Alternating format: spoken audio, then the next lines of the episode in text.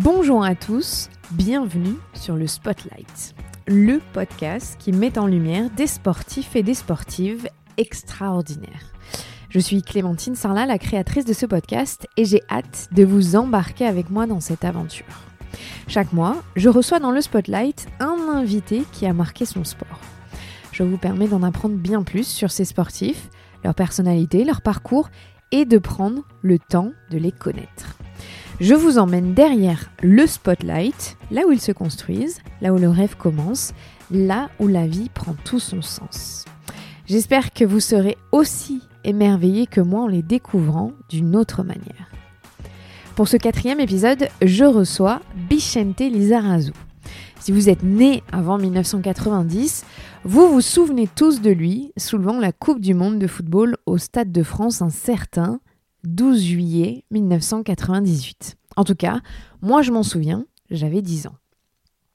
Mais Bichente, ce n'est pas l'homme d'un seul trophée, vous vous en doutez, c'est un sportif qui a tout gagné ou presque en foot.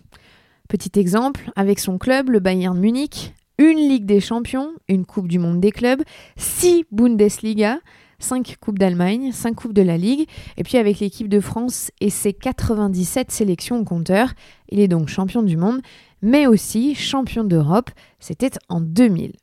Bref, son palmarès parle pour lui, et pourtant, dans cet entretien, on parle de bien d'autres choses que le foot. Bichente est basque, et c'est un basque pour qui ses racines comptent plus que tout et vous allez enfin apprendre à dire son nom correctement façon basque. Je suis allée l'interviewer chez lui, euh, au Pays Basque, début mai, dans sa maison, qui est son havre de paix, avec une vue magnifique sur l'océan Atlantique. On a pris le temps, entre ses heures dédiées à la marche pour sa rééducation. Oui, oui, Bichente s'est blessé et oui, oui, il a dû arrêter un peu le sport. Et entre son, sa marche, du coup, ses heures de rééducation et son travail de consultant pour TF1. Bonne écoute et profitez des bonnes ondes du Pays basque.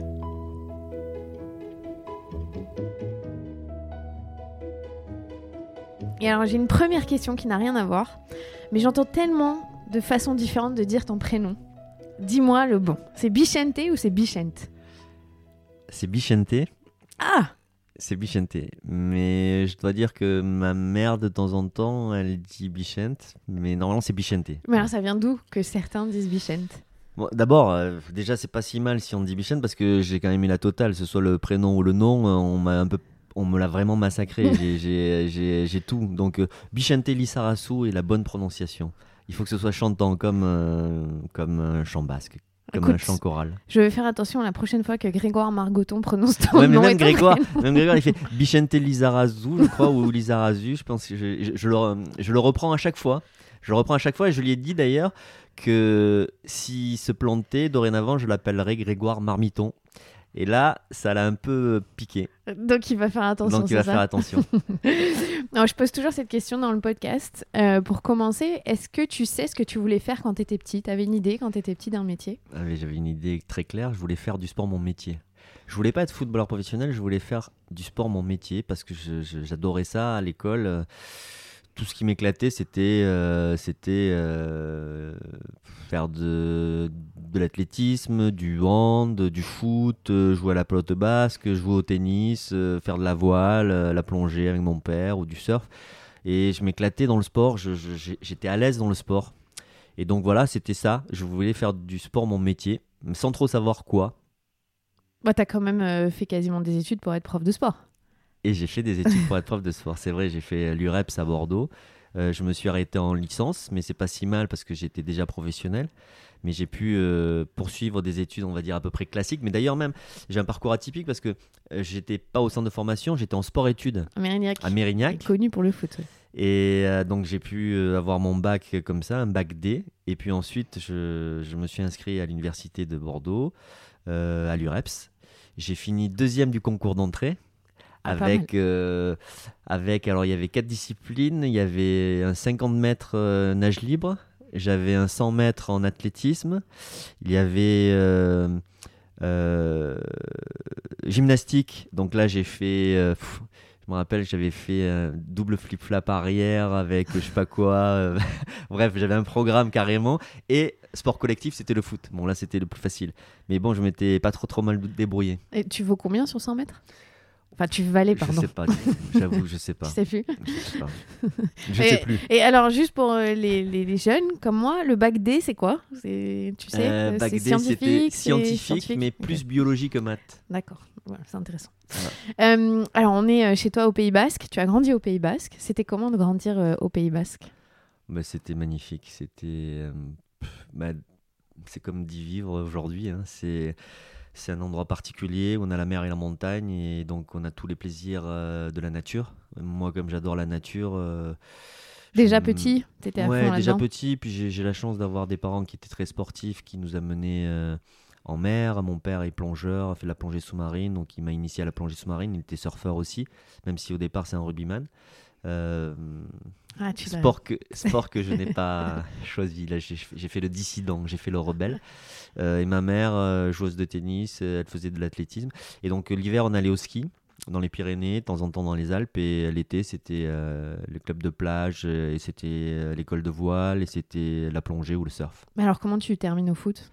Alors, ça, c'était l'été ou l'hiver, mais le foot, en fait, je pense qu'à l'âge de 7-8 ans, j'ai commencé à jouer au foot parce que je me débrouillais assez bien à l'école, je me débrouillais assez bien dans la cour, hein, ça commence dans la cour. C'est pour ça que moi j'étais vers le foot parce que dans la cour jouer au rugby c'est pas évident. tu tu as tendance à péter les vitres. Et donc euh, très vite euh, j'étais plutôt avec mes copains euh, du foot qu'avec les copains du rugby. Même si le terrain de rugby en Daille, euh, il était à côté du terrain de foot. Et voilà, et je me suis retrouvé aux Églantins à l'âge de, je sais pas, 7-8 ans. Euh, mais à cet âge-là, je faisais des tournois de plot basque, main nue. Je faisais des tournois de tennis. Et je faisais euh, les entraînements et les matchs de foot euh, sur tous les terrains du Pays basque. Et ma mère m'a mené dans tous ces endroits-là. Donc euh, je dois dire que ma, passion pour le sport, je dois dire merci à ma mère parce que elle s'est dévouée pour moi et pour mon frère après, qui a 6 ans de moins que moi. Pour lui, ça a été le rugby, le surf principalement. Et grâce à mes parents, grâce à ma mère, c'est vrai que j'ai pu développer mon, ma passion pour le sport. Et ça a été un, un crève-cœur de choisir que le foot, finalement? Non, parce qu'à un moment donné, je voulais faire du sport mon métier et que hum, le foot a été la première euh, opportunité et proposition. Euh, Monsieur de Bellex, qui était le recruteur des Girondins de Bordeaux, qui vient un jour à la maison pour euh, dire à mes parents qu'il souhaitait me recruter pour rentrer au centre de formation des Girondins. J'avais 13 ans. Euh, et je me rappelle euh, du rendez-vous, il y avait mes parents qui étaient là, moi j'étais un petit peu derrière. Et donc il, il faisait la proposition à mes parents, ma mère qui était limite en larmes, et moi je les regardais, je fais ouais je veux y aller, je veux y aller, ouais ouais. Et moi j'étais j'étais trop content hein, de. de... Et ta mère, elle était en larmes parce qu'elle voulait pas te laisser partir. Ben, c'était, tu ça. quittais le cocon familial, tu quittais la maison. À l'époque, euh, aller à Bordeaux, c'était pas aussi rapide que maintenant. C'était déjà un petit voyage. Euh, ça durait 3 heures, 3 heures et demie en voiture. Il n'y avait pas l'autoroute. Et donc euh, voilà, mais moi je voulais, euh, j'a- j'attendais que ça. Si ça avait été le tennis, euh, peut-être que ça aurait été le tennis que j'aurais choisi. Mais là, la première opportunité, bah, c'était le foot. Et voilà, je me suis dit, allez, on, on le tente, on le tente. En fait, finalement, c'est le foot qui t'a choisi plus que l'inverse, dans ce sens-là. Oui, oui, on peut dire ça parce que moi, j'aimais tous les sports. J'aimais la, j'aimais le tennis aussi. J'adorais le tennis. Je faisais beaucoup de tournois, les raquettes de Bordeaux, enfin partout en Aquitaine. Je faisais tous les tournois. J'adorais ça. J'aimais aussi beaucoup la pelote basque. euh, et puis voilà, c'est, euh, cette opportunité-là. Les Girondins qui m'ont vu sûrement dans des tournois et puis il y avait des recruteurs qui étaient là et puis qui m'ont fait la proposition. Ils sont bons, les recruteurs des Girondins, finalement. Ils en ont je dois remercier ce quelques-uns. monsieur de Bellex, euh, voilà, parce qu'il a eu l'œil. Euh, Mais tout n'a pas été facile après, hein, une fois que je suis arrivé, parce que là c'est le début de l'histoire, mais une fois, que T'avais tu, rentres, 15 ans. t'avais voilà, 15 une fois ans. que tu rentres au centre de formation, c'est pas la même, euh, la même histoire, tout est beaucoup plus compliqué, ça va pas aussi vite que ça. hein. Vas-y, tu peux boire un, un petit verre. Euh, quand tu dis c'est pas aussi simple, pourquoi? Mais parce que moi, en fait, je suis rentré au centre de formation à, donc à l'âge de 14 ans, et qu'entre 14 et 16, euh, bon, ça a, été, ça a été difficile, parce que... Parce qu'il y a eu l'adaptation euh, dans, un, euh, dans une autre ville, dans un centre de formation, et puis au lycée. Et puis les entraîneurs ne croyaient pas trop en moi en fait. Hmm. Il y avait un entraîneur qui ne croyait pas trop en moi, à tel point qu'à l'âge de 16 ans, euh, voilà, il a donné rendez-vous à mes parents pour leur dire que Euh, il fallait pas que j'ai d'espoir de devenir footballeur professionnel, que j'avais pas les qualités, considérer que j'avais pas les qualités pour ça. Et voilà, et ça a été un peu un choc. Ça a été un choc euh, pour moi, c'était un choc pour ma famille d'entendre ça parce que c'est beaucoup d'engagement hein, quand tu décides de, de, faire ça, de quitter euh, ta maison pour entrer dans un centre de, formation. Et il y a, y a, beaucoup de choses qui s'écroulent. Et puis finalement, j'ai euh, insisté. Puis surtout, il y a eu d'autres éducateurs au Girondin de Bordeaux qui, eux, pensaient qu'il fallait me laisser plus de temps parce que physiologiquement j'étais un peu en retard par rapport aux autres, pour pas dire petit. mais, euh, mais, mais, mais, je vais même pas parler de petit parce que c'est vrai que voilà, la croissance, je pense qu'il faut attendre chez les, chez les gamins, chez les adolescents, mm. après l'adolescence. Et on est, on est différent, on est on on n'est pas, je veux dire à un moment donné, il y a des gamins qui à 17 ans sont déjà très très matures physiquement et d'autres qui sont un peu en retard et il faut attendre. Et donc moi, il fallait en effet attendre parce qu'en l'espace d'un an, ben, j'ai rattrapé un peu euh, euh, ce manque de physique, euh, ce manque de vitesse que je pouvais avoir. Et heureusement que deux éducateurs au Girondin Bordeaux, Piero Labatte et Ante Mladinic, qui était un grand formateur yougoslave, avaient vu en moi des qualités que l'autre entraîneur, je ne vais pas citer, non mais pour pas, parce que je l'ai déjà fait, mais j'ai pas envie d'en rajouter, n'avait pas vu. Et donc ils m'ont laissé une année de plus. Et sur cette année-là, je me suis révélé. C'est-à-dire que je suis passé de l'équipe. Alors, ce qu'il faut savoir, c'est que quand tu es jeune, euh, si tu es très très bon à 17 ans, tu joues en pro. Si tu es bon, tu joues en troisième mhm. division. Si tu es moyen, tu joues en division d'honneur. Et si tu es nul, entre guillemets, tu joues en junior. Bon, moi, j'ai joué en junior. et j'ai démarré la saison de 17 ans en junior. Et la même année, j'ai terminé la saison à m'entraîner avec les pros. Ah oui, donc il y a une sacrée évolution. J'ai fait une ascension, mais euh, dingue, en l'espace d'un an. Et puis c'est comme ça que ma carrière est partie, quoi. Et tu avais le temps d'étudier à côté euh? Ouais, non, j'avais le temps. Alors, j'ai toujours. Euh, c'est marrant, hein, j'ai toujours, je me suis toujours dit qu'une carrière de sportif pouvait s'arrêter du jour au lendemain à cause de la blessure. J'ai toujours pensé à ça. Je me suis avais ça en tête déjà J'avais toujours ça en tête. C'est jeune, 17 ans pour avoir. Ouais, mais je, je, me suis toujours dit fais tes études parce que si jamais tu as un gros pépin, bah, tu pourras continuer ton chemin. Et j'aime bien en fait avoir euh, deux, trois chemins possibles. J'aime pas être dépendant mmh. de quelque chose. Et j'ai toujours fonctionné comme ça. Même aujourd'hui dans les médias, je fais pas que la télévision. Euh, j'expérimente plein de trucs parce que je me dis que si ça, ça s'arrête, il y a d'autres choses qui, qui, vont pouvoir se faire. Et je trouve qu'il faut être assez flexible dans la vie parce que si tu ne l'es pas, si tu es dépendant d'une seule chose, tu te trouves un peu dans le vide. Ah, et, et, donc voilà, et donc je, je faisais vraiment attention à ça. Et par chance, je ne me suis pas blessé, mais j'ai fait mes études pour cette raison. Hmm. Et il y avait personne qui personne n'a été en université au centre de formation. Moi, euh, il y en avait très peu qui ont eu le bac, et surtout il n'y en a eu aucun qui sont partis à l'université. Et moi, je me suis vraiment fait chier parce qu'il fallait que j'allais faire mes cours, même si c'était la troisième année, l'année de la licence où là c'était compliqué parce que j'étais pro, j'avais les matchs et on me filait les cours. Mais je me rappelle euh, mon Doug, euh, j'allais en cours quoi, j'allais à l'amphithéâtre et, j'avais une vraie vie Belle universitaire. amphithéâtre Staps sur les campus universitaires de Bordeaux. Et, j'avais mes entraînements de foot et tout ça. Donc, mais ça a été je le, je le vois aujourd'hui, ça a été une formation extraordinaire parce que ça m'a filé un cadre. Euh, je dis toujours, j'aime bien le, le, le, la façon dont, par exemple, tu fais un, mémoire avec euh, thèse, antithèse, mmh. synthèse. Et j'ai toujours été assez structuré grâce à ça, grâce à ce que j'ai appris euh, à la fac, grâce à la méthodologie de travail en fait. La ça m'a, c'est pas tellement ce que j'ai appris en physiologie, en, psychologie, euh, le training le training autogène de Schulz par exemple, en psychologie. Tu as fait de la bioméca euh, C'est pas ça, ouais, ou la bioméca. Mais tu vois, la bioméca par exemple. Aujourd'hui, je m'en sers un peu pour expliquer quand on parle de la VAR, où il y a plein de, plein de polémiques sur les mains. J'explique que les mains, ça te sert d'équilibre. Si tu fais des cours de biomécanique, on va les mains, euh, on s'en sert pour s'équilibrer. Et donc à un moment donné, c'est normal, il y a des mecs qui, qui, ne raisonnent pas comme ça, que tu dis oui, mais c'est volontaire. Mais non, mais c'est juste, tu as besoin de tes mains pour t'équilibrer. Si tu n'as pas compris ça, tu euh, tu peux pas comprendre que le mec, il a fait ce mouvement-là. Donc tu dis merci euh, à tes cours de STAPS. Ben, ça me sert, mais le plus important, c'est plus la méthodologie, mm. voilà, qui elle me sert, surtout depuis que j'ai arrêté le foot. Euh, me sert énormément pour construire une émission, euh, par exemple euh, radio, construire une émission radio, ça m'a beaucoup aidé, ou même pour n'importe quoi, n'importe quel projet. Ouais, c'est bien, il faut le dire aux gens. Les études, ça aide, c'est bien. Franchement, si tu peux les faire, c'est mieux. C'est mieux. Et, puis, il faut se mettre dans un contexte où on est dans les années 90. Euh, les salaires, c'est pas du tout les mêmes. Tu vis pas du foot comme on en vit aujourd'hui. Il y a des jeunes de 17 ans aujourd'hui, ils ont des salaires qu'on, euh, voilà, que peu de gens dans la population gagneraient. T'as dû faire des petits boulots à l'époque ou pas du tout?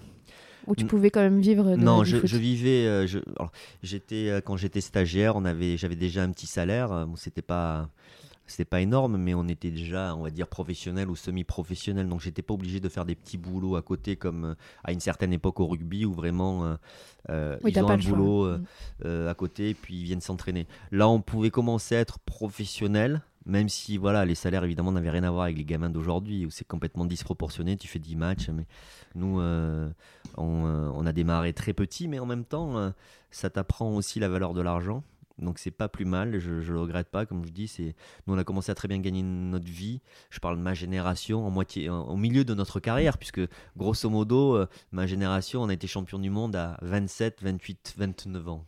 Voilà. Et c'est à partir de là que le monde du foot euh, est devenu un peu, Oui, un euh, peu plus fou en termes de, en termes d'argent, en termes euh, de médiatisation et de mondialisation, parce que c'est parce qu'il y a eu la mondialisation aussi du foot que l'argent est arrivé, est arrivé en masse. et, et ça a correspondu avec le France 98 en fait, Oui. finalement. Oui, Vous c'est assez charnière en fait Mm. sur. euh, sur- Bon, il y avait déjà hein, pas mal de joueurs qui partaient à l'étranger, il commençait à y avoir des salaires quand même assez importants, mais je trouve que le- le- le- l'après Coupe du Monde a été un peu un, un booster euh, de, de cette mondialisation dans le foot. Tu, tu dis que tu as été très structuré, que l'université ça t'a permis ça. Est-ce que tu avais un plan de carrière? Alors au début, oui, j'avais un plan de carrière, mais je me suis aperçu que je me suis aperçu que ça servait à rien d'avoir de trop prévoir tout. Parce qu'il y a plein d'événements où il faut vraiment être capable de s'adapter. Il y a des situations euh, qui sont un peu imprévues et que tout ne peut pas être euh, euh, organisé. Par exemple, tu te dis, tiens, allez, je vais faire tant d'années dans ce club-là, et puis après, je vais aller dans celui-là, et puis après, je vais aller dans celui-là.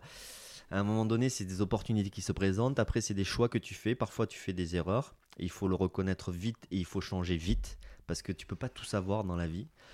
Euh, dans, voilà, dans, dans mes choix de, de carrière, par chance, j'ai fait plus de bons choix que de mauvais choix. mais mais euh, dans les erreurs Tu que crois que c'est de la chance?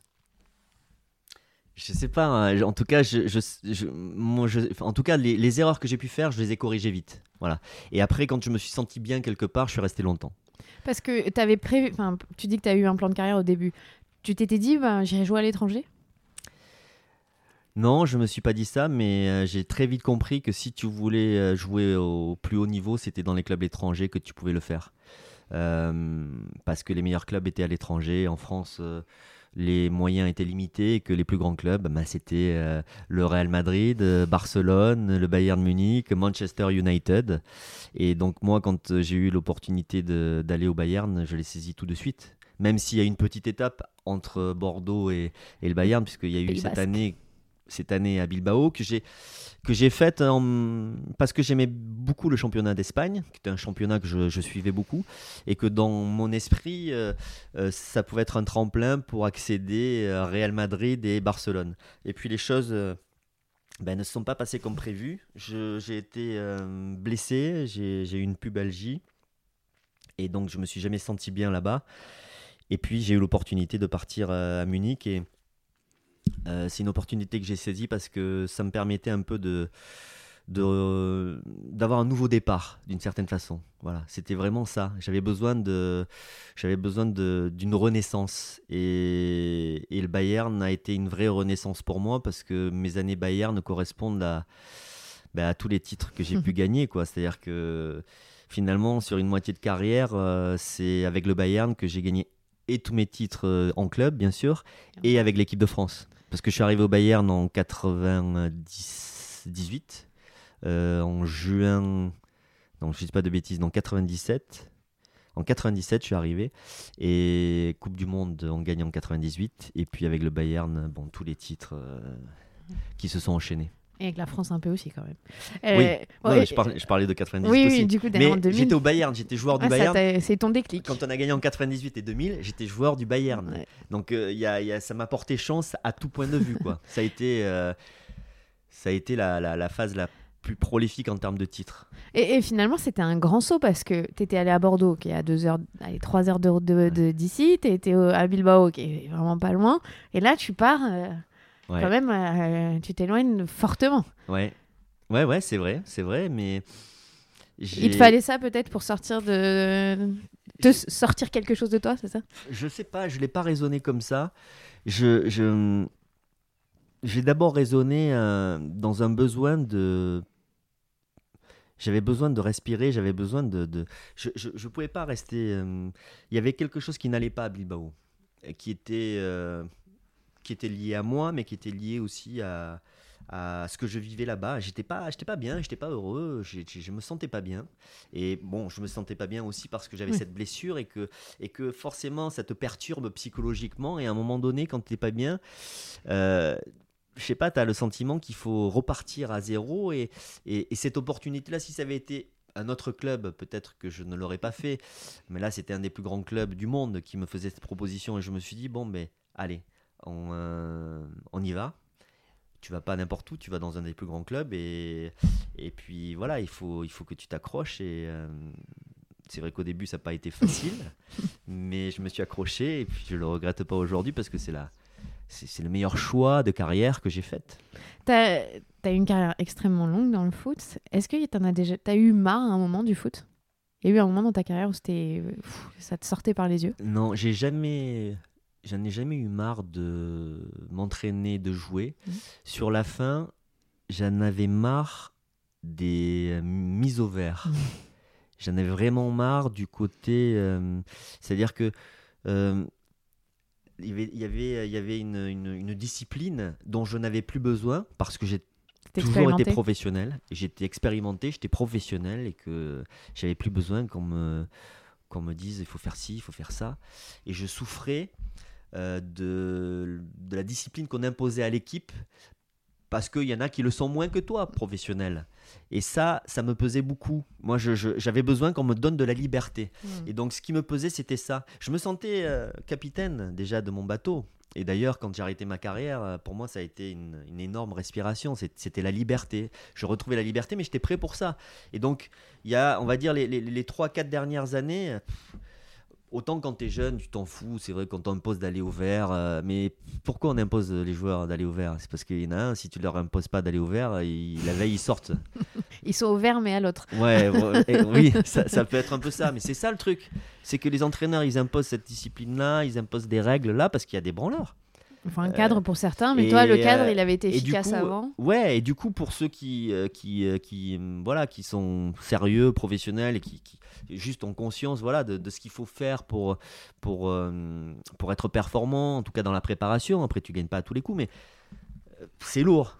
Et, et au bout d'un moment, c'est lourd. Après 20 ans de carrière, c'est lourd. Quoi. Tu sais, quand, euh, autant de titres. Mets la après. chaussette bleue, euh, mets la chaussette verte et mets le kawaii rouge. euh, Et... Oui, c'est vrai que les gens savent peut-être pas, mais les sportifs euh, reçoivent quasiment en début de semaine tel type de maillot d'entraînement, tel type de le ça bus. peut paraître bizarre, mais on vous dit exactement ce que vous devez porter, quand, comment, quelle Ouais, heure, ouais, euh. ouais, il y a ça. Le- le- enfin, voilà, c'est, euh, ça, c'était un peu lourd à la fin. Mais jamais, par contre, j'ai toujours aimé m'entraîner.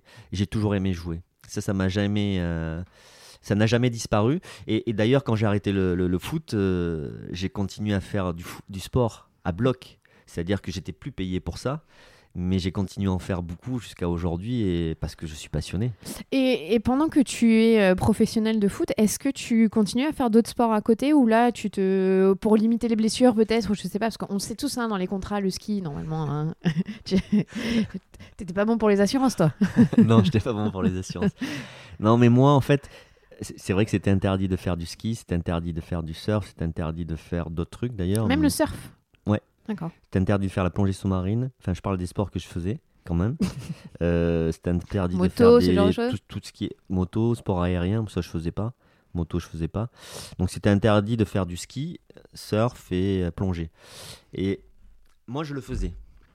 Mais euh, sans me dire que c'était mal de le faire, tout simplement parce que je suis un sportif.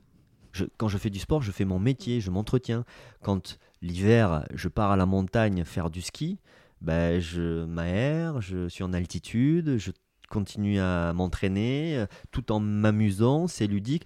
Si par exemple l'été, je fais du surf, je, je- je m'entretiens, je- j'entretiens ma condition, c'est un, c'est un beau sport.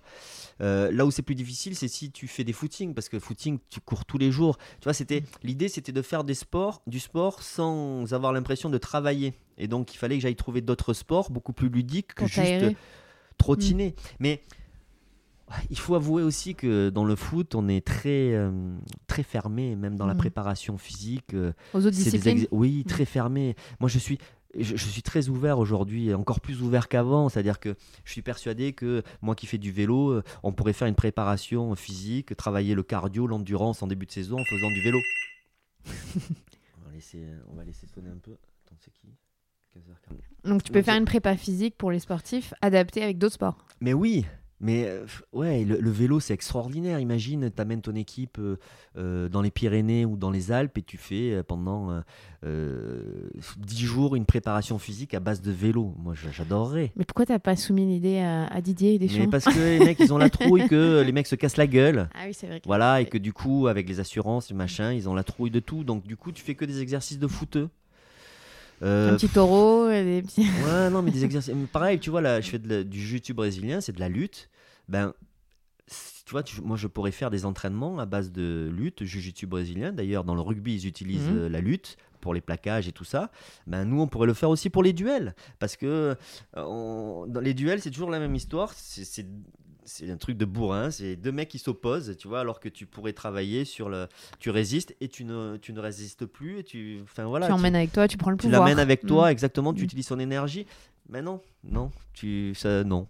Je, Bon. vais, je vais dire un gros mot, le yoga. Tu Oui, peux aussi, bah, tu pourrais faire, oui, bien. Au yoga, rugby, ils bon. en font un peu. Ouais, ouais bon, après, on fait beaucoup d'étirements, tu vois, mais ce que je veux te dire par là, c'est que pour moi, j'avais pas l'impression de fauter en faisant ça, Mhm. j'avais l'impression euh, de continuer à être un sportif juste euh, qui essaye de trouver, qui continue à faire du sport, mais en, en- en faisant en sorte que ce soit ludique. Voilà. Parce qu'une préparation physique euh, de début de saison, c'est pas tellement ludique. Et tu, quand- une fois que tu en as fait 10, 15, 20, euh, pff, voilà, c'est, c'est, euh, tu vois, c'est toujours la même chose. Ah ouais, non, je- J'imagine même pas. De... Après, quand t'es payé, c'est peut-être euh, t'es différent parce que tu dis que c'est ton métier aussi. Donc, euh, Voilà, mais après, bien sûr que.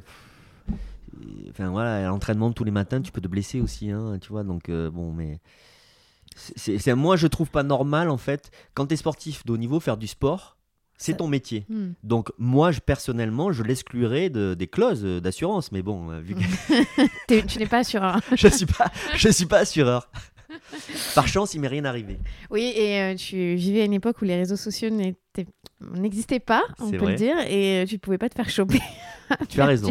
Tu as raison. C'est vrai que si je balance une vidéo Instagram en train de skier, ouais, ça serait peut-être moyennement apprécié. Ah non, c'est possible qu'il Ouais, y ait ouais, certains qui grincent les dents. Euh, et d'ailleurs, bah, petite Bah bon, question par en même temps, il suffit de pas se filmer et puis c'est tout. hein. Non, je parle, il y, a les- il y a les gens aussi qui, Ah oui, qui les reconnaissent. Oui, hein, mais bon, ça va avec le casque et le masque, personne te reconnaît. Et d'ailleurs, euh, c'était une de mes questions. Est-ce que est-ce que tu es content euh, qu'il n'y ait pas eu les réseaux sociaux à, à ton époque?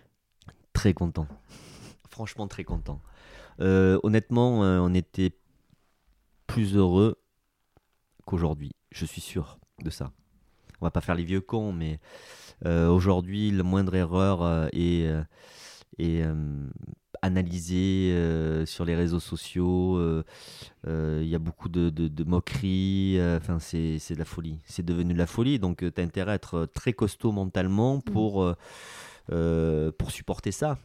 Euh, quand euh, tu perds un match, quand euh, tu fais des erreurs. euh, voilà, nous, ça se limitait au match, euh, à l'après-match, euh, au lendemain du match avec l'analyse du journal local ou de l'équipe.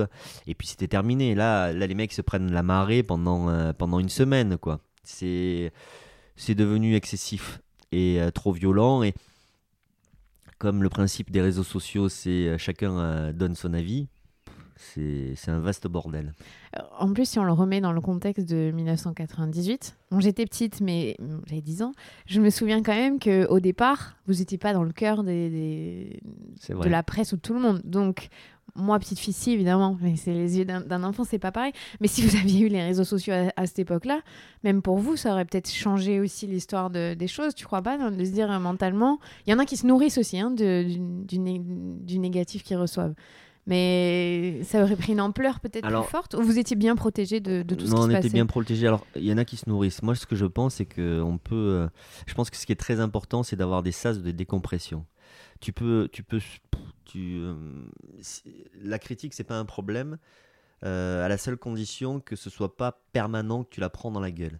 Il faut absolument des moments où tu puisses évacuer ça, des moments où elle ne te touche pas. Donc c'est des moments où tu es intouchable. Et tu fais comment ça? Euh, T'éteins tout? Tu éteins tout. Enfin, Mm. euh, moi je sais qu'ici, c'est un endroit où je suis euh, intouchable d'une certaine façon. C'est-à-dire que je me ressource, je suis en mer, je suis en montagne, je coupe tout. Enfin, je te parle. Avant, c'était comme ça. C'est- des endroits qui, voilà, où tu, tu retrouves ton équilibre. Si, si tu es un peu tendu dans certains endroits, enfin, je sais pas, il y a des, des endroits, c'est marrant, hein, il y a des endroits où euh, tu te sens pas à l'aise. Il y a Mm. des endroits où euh, il y a des vibrations qui ne te correspondent pas. Et puis il y a des endroits où tu te sens chez toi. Alors le Pays Basque est bien. Ah, c'est toi. Il y avait bien quelqu'un. Il y a des endroits qui te provoquent quelque chose de très zen, où tu es dans, ta- dans une bulle, comme ta maison ici. C'est ça, et donc je pense qu'il faut euh, d'abord euh, les trouver, ces endroits-là, et puis euh, quand tu en as besoin, ben, y aller et, se réfugier, et puis se remettre à niveau d'une certaine façon. Euh, avec les réseaux sociaux, c'est plus compliqué parce que tu peux être connecté 24 heures sur 24. Quand je pense que la seule solution, vraiment, quand tu en as marre de ça, c'est de couper. Mm. C'est la seule solution, c'est de couper.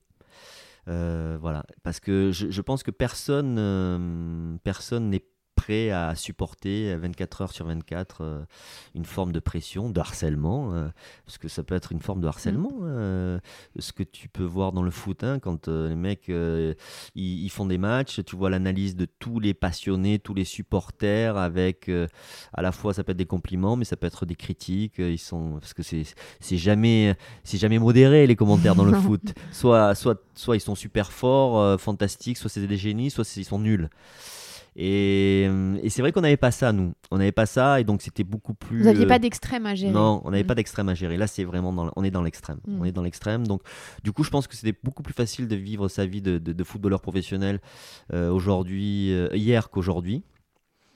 Voilà, mais on peut pas avoir tous les avantages. Il y a plus d'argent, il y a plus de médiatisation et il y a plus de critiques.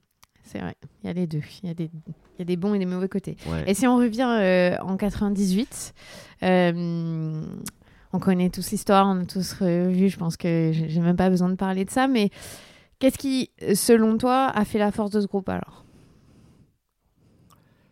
Euh, L'intelligence, je pense que je cite ça en premier parce que je pense que une bonne équipe, c'est une équipe intelligente.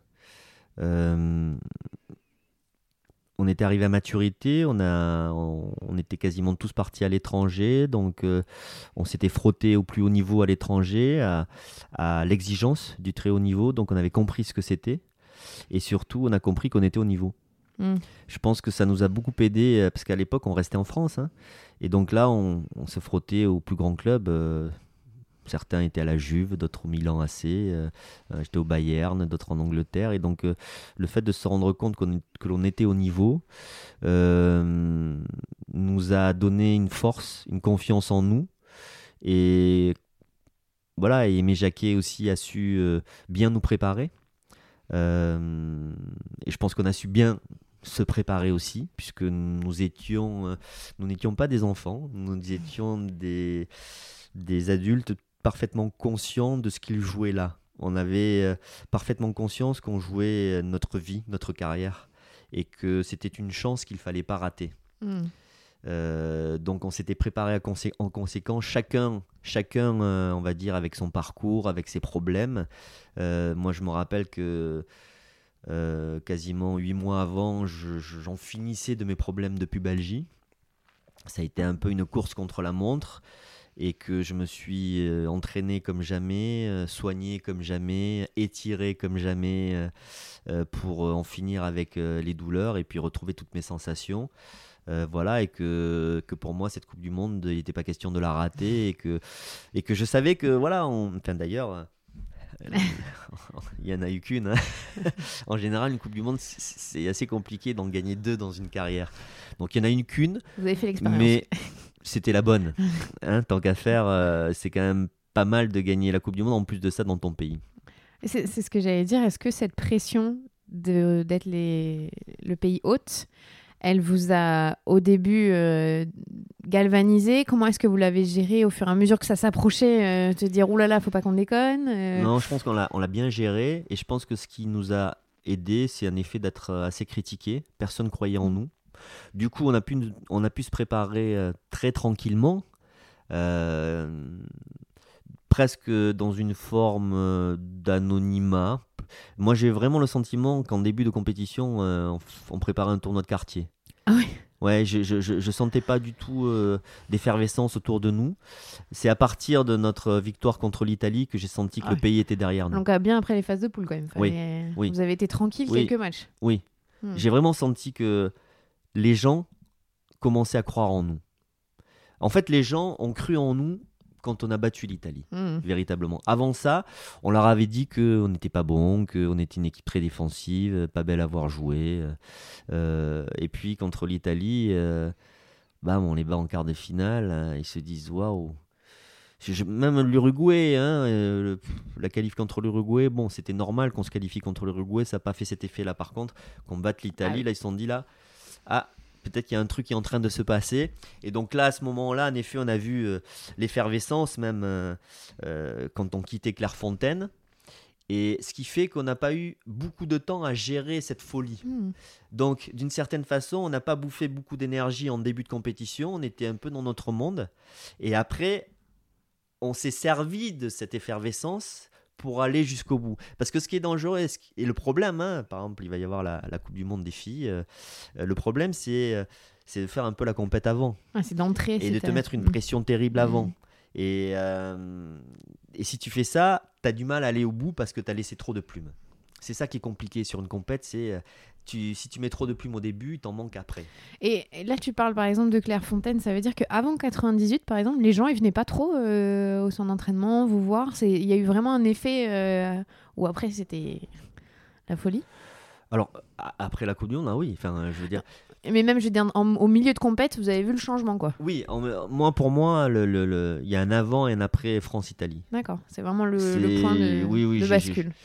Pour moi, c'est le point de bascule avec, euh, avec du monde euh, sur le bord de la route quand on part de Clairefontaine au mm. stade, euh, avec les journaux qui s'excitent, la France peut le faire. Avant ça, ils peuvent pas être champions du monde, c'était pas possible. Et, c'est vrai que le, match contre l'Italie a, changé, a changé la tendance. Donc là, il a fallu un peu calmer l'effervescence, hein, calmer ça, parce que c'est ça qui est dangereux hein, finalement, c'est que quand euh, personne croit en toi, ben tu, euh, tu te recroques vie, tu, euh, tu te prépares tranquillement et puis toi, tu as le discours, on va, on va le faire. Aimé Jacquet, c'est ce qu'il nous a dit en début de compétition. Et puis quand ça commence à, à, monter, il faut savoir gérer. Et, et, toi, personnellement, à quel moment tu dis on va être champion du monde Je le sais, c'est sûr? Moi, j'y ai cru après l'Italie aussi. Enfin, après l'Italie aussi. Je, pour moi, ce match-là, le fait de se qualifier euh, au penalty, euh, de battre l'Italie, qui était quand même une référence mondiale, je me suis dit, bon, là, on est en demi-finale, euh, on, va le faire. Vraiment, je me suis dit ça, on va le faire. C'est en, début de compétition, tu peux pas savoir parce qu'il y a tellement de paramètres qui qui peuvent compliquer la tâche. Tu peux pas le savoir. Je sais juste qu'on s'est très très bien préparé. On a très bien démarré la compète avec la victoire contre mm. l'Afrique du Sud. Euh, ça nous a lancé parfaitement. Mais bon, ce, ne sont que des matchs de poule. C'est pas les matchs plus difficiles. Les plus difficiles, c'est à l'élimination euh, directe. Euh, après. Hein. Tu, tu, tu... Élimination directe, c'est ça qui est terrible, c'est que t'as pas une deuxième chance. T'as pas un match retour. Et grosso modo, euh, tu pars faire ton match, tu quittes ton hôtel, où tu quittes Clairefontaine et tu sais pas si tu reviens. le lendemain, euh, tu, tu sais pas si tu vas y revenir. Mm. Non, mais c'est terrible. moi, j'ai le souvenir euh, championnat d'Europe, on se fait éliminer en demi-finale euh, en Angleterre en 96. voilà, on fait notre match, on perd au penalty et le lendemain, on préparait nos affaires pour rentrer à la maison, quoi. C'est violent. C'est violent. Mm. C'est hyper violent. Et donc c'est un peu ça, quoi. Les matchs à élimination directe, c'est voilà, le lendemain t'es en vacances. ouais, vous c'est bien, vous étiez en vacances euh, pour des belles vacances, on va dire. Euh, vous avez marqué l'esprit des gens, c'est sûr. Aujourd'hui, je suis persuadée que les gens t'arrêtent encore pour t'en parler de, de, France 98. T'aurais pu imaginer l'impact que ça aurait, même aujourd'hui, 20 ans après, de dire que les gens, 20 ans après, ils t'en parlent encore? Euh, Oui et non. Euh, oui, dans le sens euh, être champion du monde pour la première fois, c'est quelque chose de, de très particulier et d'être champion du monde dans ton pays, euh, c'est quelque chose d'encore plus particulier. Donc on a, on a fait l'addition de ça, c'est-à-dire être le premier, c'est c'est Mm. le premier sur la Lune. C'est, on se souviendra toujours de ça. Euh, il peut y avoir, il y a eu un champion du monde en 2018, il peut y en avoir euh, plus tard, mais être le premier, c'est un Ça truc à tout. part. Mm. Premier, le premier, c'est il y a un petit côté euh, explorateur, quoi. T'es le premier à avoir exploré cette sensation-là, et euh, tu peux pas oublier ça. Et en même temps, euh, je suis toujours euh, hyper ému euh, du nombre de personnes que l'on croise dans la rue, et pas que moi. hein, J'en parle avec mes potes euh, et qui me disent merci pour la Coupe du Monde 98. Voilà, ils ils viennent te voir spontanément pour te dire merci, donc c'est toujours hyper touchant. Et, je dirais que ça, euh, bon, il y a le temps qui passe et du coup, euh, avec, euh, avec, je dirais, avec l'âge, il y a forcément une sensibilité qui est plus importante. Et, quand des gens se rappellent de ça, ils te le rappellent et te le racontent, la façon dont ils l'ont vécu, là où ils étaient, bah, c'est toujours hyper touchant. Et euh, par contre, est-ce que tu aurais pu euh, imaginer que cette victoire, euh, ça vous a mis sur les épaules une certaine responsabilité dans le sens où on, vous- on a dit grâce à vous, la France elle est unie, grâce à vous, il y a la France Black Blamber, il y a voilà, il y a eu tout un tas de, de récupération politique, si je peux dire, mais c'est vrai sur sur ce que ça avait comme sens dans la vie quotidienne des Français. Ça, c'était dur à gérer? Non, c'était pas dur à gérer parce que nous, on s'est jamais trop posé ce type Mm. de questions-là. On, on, euh, on s'entendait très bien, on parlait des heures euh, après les repas, au café. euh, On, on avait le même langage et donc on s'est jamais posé la question de euh, nos origines, de nos différences. euh, euh, on parlait. euh, on avait les mêmes conversations, les mêmes euh, inquiétudes, les mêmes euh, euh, questionnements. Et on prenait beaucoup de plaisir à parler. C'est ça qui m'a toujours marqué avec cette équipe, c'est que euh, et d'ailleurs parce que c'est quand même assez long entre les entraînements, il faut, il faut un peu meubler le temps et on, on le meublait assez bien euh, en partageant tout ça et je pense que c'est comme ça que tu crées un esprit d'équipe Mm. aussi et que tu crées une relation humaine et que tu crées une amitié et que du coup quand tu te connais mieux, tu partages des choses, ben, tu as encore plus envie d'aider ton partenaire. Et après ce qui se disait autour, oh, on n'était pas dupes déjà, hein, c'est... euh, Ouais, on vous a un peu utilisé quand même. oui, bon, mais on quelque n'était pas dupes. Mm. On n'était pas dupes sur... Après, c'est une belle. euh, enfin, oui, c'est une belle cause quand même. Non, mais c'était une belle utilisation Mm. entre guillemets, mais je veux dire par là que évidemment que c'est pas une équipe de foot qui va changer la société, qui va changer le monde et qui va changer la politique. Et euh, Oui et non pendant parce six que mois, pendant un an, euh, ça a été magnifique. euh, tu vois, il y a une espèce d'euphorie en France assez extraordinaire. À une époque où euh, on prenait plus le temps euh, d'apprécier les choses, Mm. où les choses allaient moins vite. Euh, là, il faut voir que sur cette Coupe du Monde 2018, je dirais que presque une semaine après, On est passé à autre euh, bah, il y avait une polémique sur je sais pas quoi qui fait que voilà, t'étais reparti sur. L'union n'a pas duré Non, aussi non. longtemps que ce que vous avez provoqué. vraiment, l'union a Mm. duré 6 mois à un Mhm. an, alors que là, elle a duré. Même euh, 20 ans, on peut dire. Aujourd'hui, les gens sont encore en train d'y pas. penser. ouais. C'est voilà, évidemment que le sport, le sport peut faire de grandes choses, mais il change pas la société. C'est comme en ce moment. euh, euh, Tu penses vraiment qu'il ne peut pas changer la société? Non, mais je pense que c'est pas. Là, là, aujourd'hui, on a des problèmes de, euh, de, de racisme Mm. dans les stades. euh, ils existent en dehors des stades. C'est, euh, pas, pas- c'est- tu peux les traiter dans le stade, c'est bien, mais ils existent en dehors des stades. Donc c'est plus euh, profond que seulement ce qui se passe euh, au foot. Euh, Est-ce que, et t'es pas obligé de raconter, mais me dire si oui ou non, il y a des choses que vous n'avez jamais racontées de France 98 Bah, on n'est pas là pour tout raconter. euh, je pense qu'il y a des choses surtout qui nous appartiennent dans, dans le vécu commun, dans, dans, euh, dans cette aventure-là. Je pense que Mais est-ce que tu as une chose en tête où tu sais que vous avez fait un. Entre vous, c'est resté, c'est quelque Non, chose d'une fraternité, on va dire, de, je, de souviens, respect je me souviens plus. Parce que pour le coup, ça a été voilà, le nombre d'articles, de livres, de documentaires. Il y, en a eu des choses sur vous. Ouais, Mais il y a quelque chose Ouais. que vous, vous avez vécu entre hommes? j'étais pas là. Et si j'ai- et si j'étais là, je dormais. Et si je dormais, je rêvais que j'étais pas là. Parce que je, te dis ça parce qu'en en repensant à la séquence de Adil Rami qui raconte l'extincteur dans les chambres. euh, euh, à- Oh, où ça, dit- ça, Non, mais je, je dis ça, je dis juste qu'ils nous ont, avec les réseaux sociaux aussi, ça fait qu'on a partagé peut-être un peu plus de leur quotidien que ce que vous aviez pu garder entre vous. Euh, et donc forcément, Des tu- conneries comme ça, on en a fait aussi, hein. mais c'est juste que, bon, t'en parles. Enfin, je... à l'époque, tu tu parlais mets pas en scène de non, cette façon-là aussi. à l'époque, il y avait quand même la culture de, voilà, de ce qui reste, dans, ce qui se passe dans le Mm. vestiaire reste dans le vestiaire. Et je pense que c'est quelque chose d'important. Euh, Tu penses qu'aujourd'hui c'est plus le cas? Mais aujourd'hui, c'est beaucoup plus compliqué parce que euh, les médias arrivent à avoir accès. euh, Mm. En fait, je pense que les, joueurs sont peut-être un peu naïfs, mais souvent, euh, ceux qui parlent, c'est l'entourage des joueurs. Mm. Et donc, les joueurs parlent à leur entourage, et puis les entourages, euh, ils sont en contact avec les journalistes. Et donc, euh, le joueur pense que, voilà, il raconte juste euh, comment ça se passe, machin, et puis l'entourage a un peu plus de tchatch, et l'entourage est peut-être. Enfin, les, les joueurs, l'entourage est naïf aussi. L'entourage est naïf aussi. Et, et le joueur fait confiance à son entourage. Donc, bah nous, euh, nous euh, c'était peut-être un peu plus tenu, un peu plus maîtrisé. euh, je sais pas, j'en sais rien. Enfin, toujours est-il que je pense, et j'ai toujours pensé ça, et même si je suis de l'autre côté, euh, je pense que c'est important. Moi, moi, c'est terrible aujourd'hui de voir les entraîneurs qui se parlent avec la, main sur la bouche. Mais en même temps, j'ai eu cette conversation avec Didier Deschamps. Je me suis retrouvé sur un match de l'équipe de France, un avant-match de l'équipe de France. Euh, j'ai été le voir comme, comme on fait d'habitude. On a commencé à parler. Là, tout d'un coup, il y a 5-6 caméras qui sont arrivées. Et là, je l'ai regardé. J'ai fait Putain, j'ai compris, Didier.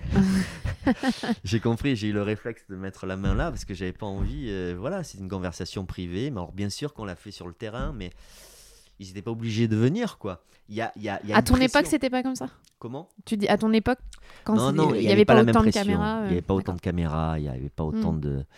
On s'est mis à, à lire sur la bouche des, des entraîneurs. euh, Roger Lemaire et Didier Deschamps euh, en 2000. euh, euh, Il y, a des sortes- il y a des choses qui sortent de, de- du vestiaire. Alors après, c'est bien sûr, c'est intéressant de, de savoir que finalement, dans un vestiaire, ça se passe pas si bien parce que là aussi, ce qui se passe, c'est que bah, les clubs, ils font beaucoup de com. Et la com, c'est toujours très positif. Et la réalité euh, n'est pas forcément euh, la communication non plus. C'est comme les réseaux sociaux. Voilà, donc bon, c'est, c'est- en tout cas, ce qui est sûr, c'est que hum, moi, si aujourd'hui je, vais- je devais être euh, à nouveau euh, dans un vestiaire, je voudrais être certain que ce qui se dit dans le Mhm. vestiaire reste dans le vestiaire. Parce que moi, j'ai pas envie que les conversations que je peux avoir avec mes partenaires, euh, y compris même si je me fâche avec eux, je, je m'engueule avec eux, ou plus que ça, euh, ou avec l'entraîneur, que ça se sache. Voilà, à un moment donné, c'est important aussi de, de pouvoir préserver une certaine intimité. C'est comme la, vie privée. Hmm. La vie privée, et puis tu as une vie euh, collective qui doit être privée, euh, on va dire, dans une équipe. C'est important. Et aujourd'hui, euh, C'est plus dur d'avoir cette. ça tchatche plus. Ouais, d'accord. On, si on revient un peu à, à ta carrière en Allemagne, est-ce que tu as aimé la vie en Allemagne? Je parle pas que du foot, hein, je parle de la vie en Allemagne. Alors, j'ai. Alors, c'est une question qui est pas évidente, là. C'est-à-dire que la vie, euh, la vie euh, que j'ai. euh, En fait, j'ai aimé ma vie de footballeur en Allemagne, ma vie de footballeur du Bayern Munich, à Munich. J'ai adoré parce que j'étais dans un, dans un grand club, parce que c'était hyper professionnel, parce que quand il y avait un problème, on le traitait très vite. C'était très efficace, très pragmatique et ça correspondait très bien à ma mentalité. Je me suis très bien senti professionnellement là-bas. Après, on jouait tous les trois jours, donc j'étais très Mhm. occupé. Euh, Mais Munich, Munich, Munich, c'est une très belle ville. euh, C'est, la Bavière, c'est très joli. euh, Il y a les, il y a le Tyrol à côté. Il y avait même possibilité d'aller faire du ski. Mais le problème, c'est que je suis basque. Et que, un peu la montagne et la mer là, non? et que hum, je pense que pour beaucoup de Basques, c'est un peu la même chose. Quand tu quittes le Pays Basque, euh, tu vis toujours avec euh, ce que les Brésiliens appellent la saudade quand ils quittent leur pays. Et moi, j'ai toujours un peu ressenti ça, mais parce que je suis très attaché à ici et c'est- voilà, je suis revenu La vivre. nostalgie de. Voilà, donc, donc au fond, ça aurait- quel que soit Mm. l'endroit, Tu t'es bien rattrapé. quel que soit l'endroit, ça aurait été exactement la même chose. Tu vois, c'est pas une question de soleil, Mm. même si j'avais été à Barcelone, c'était la même chose. C'est juste que, voilà, ma, mes petites. Pyrénées, Mhm. euh, la Rune, euh, mes plages, euh, enfin voilà, le Pays Basque. c'est, voilà, mais, mais à côté de ça, rétrospectivement, j'ai, euh, j'ai vécu une expérience euh, extraordinaire euh, au Bayern. Et heureusement, heureusement que j'ai accepté de, de relever ce, ce défi. Ça a été quoi pour toi la partie la plus difficile en étant footballeur professionnel? Le centre de formation. Ah ouais. Ah, c'était vraiment une expérience alors. euh, Ouais, les deux ans là, de centre de formation, les deux premières années de centre de formation, ça a été difficile parce que j'ai vu, euh, j'ai vu le, le, le- j'ai vu le vide. J'étais pas loin du vide. J'ai vu euh, le moment euh, de la bascule, quoi. On te garde pas. hmm. Et là, on te garde pas. Tu, tu vas où? Tu vas en- jouer en troisième division? Et est-ce que tu te relances? Est-ce que tu, est-ce que arrives à, à trouver un autre chemin? Euh, Ça s'est vraiment joué là. Et mais euh, voilà, j'ai eu, eu mon mérite. hein. Je me suis accroché, hein, mais en même temps, c'est la vie. hein. Je me suis accroché, je me suis battu, j'ai, euh, pas lâché l'affaire et, et et puis voilà. Et puis après, à un moment donné, c'est parti. C'est ça qui a été la partie la plus difficile. Après, la deuxième partie difficile, ça a été ma première blessure. Cette blessure que j'ai que j'ai eue, euh, qui a démarré en fait à, à Bordeaux, la fameuse année où on fait euh, euh, finale de Mm. Coupe de l'UFA, où là j'ai les premiers les premières séquelles, enfin les premiers signes de cette blessure, de cette pubalgie, et où je force comme un bourricot parce qu'on fait une saison de folie, parce que il faut jouer. euh, Il y a personne qui te dit euh, attention? Ouais, je m'étais arrêté un peu avant, mais pas suffisamment longtemps. Et puis quand on est parti sur cette, puis dans la foulée, il y avait le championnat d'Europe. Hmm. Donc il y avait, c'est, il faut se rappeler quand même le quart de finale contre le Milan AC. euh, euh, c'était la meilleure Mm. équipe du monde à l'époque. On les bat 3 à 0. Puis après la demi-finale, moi j'étais capitaine, quoi. Je, je peux pas, je pouvais pas ne pas jouer. Donc je me suis fait violent, j'ai serré les dents et, et j'ai tiré, tiré, tiré. Euh, j'ai fait le championnat d'Europe parce que ben, c'est là que j'ai démarré en équipe de France aussi. Donc euh, j'ai, serré les dents, j'ai forcé. Et j'ai payé cher quand je suis arrivé à Bilbao. Là, voilà, c'est quand il y a eu la coupure et puis ensuite la reprise. C'est là où, euh, là, là où les douleurs euh, les plus importantes sont arrivées. C'est là où je ne pouvais plus continuer. Donc ça, ça a été difficile parce que hum, je me sentais un peu. euh, J'avais jamais eu de blessure jusqu'à présent et euh, j'avais jamais de problème physique. Je, je faisais mes entraînements de foot, je pouvais aller faire du surf, je pouvais aller faire plein de trucs en plus.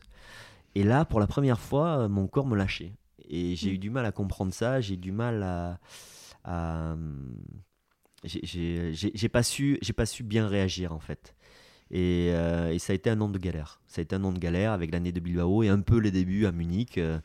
Donc euh, ça, ça a été une période très difficile aussi dans ma carrière où à un moment donné, je me suis dit mais c'est pas possible, je vais pas retrouver mes qualités, je vais, je vais plus retrouver ma, ma, ma vitesse, je récupère plus comme avant. euh, je, j'ai vraiment connu le doute, c'est-à-dire que le, le physique, euh, en- on va dire la fragilité de mon physique, qui était quelque chose de nouveau pour moi, m'a fait beaucoup douter. Voilà, et ça a été compliqué parce que je voyais pas de solution. Et euh, est-ce que tu regrettes d'avoir tiré sur ton corps?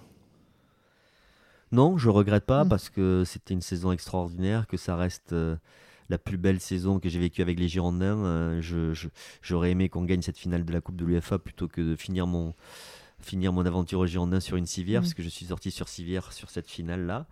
Euh, mais non, je regrette pas. Je, je sais pourquoi, je, je sais pourquoi j'ai été blessé aussi. Il y a eu d'autres éléments qui ont fait que je me suis euh, euh, blessé, mais C'est-à-dire personnel dans ta vie? Ouais, des éléments qui sont personnels, voilà. Mais, mais comme euh, j'ai un peu un caractère basque euh, têtu qui lâche pas trop, j'ai pas accepté. Enfin voilà, j'ai quand même continué, j'ai foncé, j'ai continué à foncer. Et puis je me suis aperçu que, en fait, il fallait écouter les signes du corps. euh, ce que je fais vraiment maintenant. Voilà. Ah, T'es un petit peu plus âgé, ça je dis rien. Euh, C'est je- vrai. Alors c'est une question qu'on pose euh, systématiquement aux femmes, donc je me suis dit je vais la poser systématiquement à tout le monde. Ça a changé quoi pour toi d'avoir des enfants dans ta vie?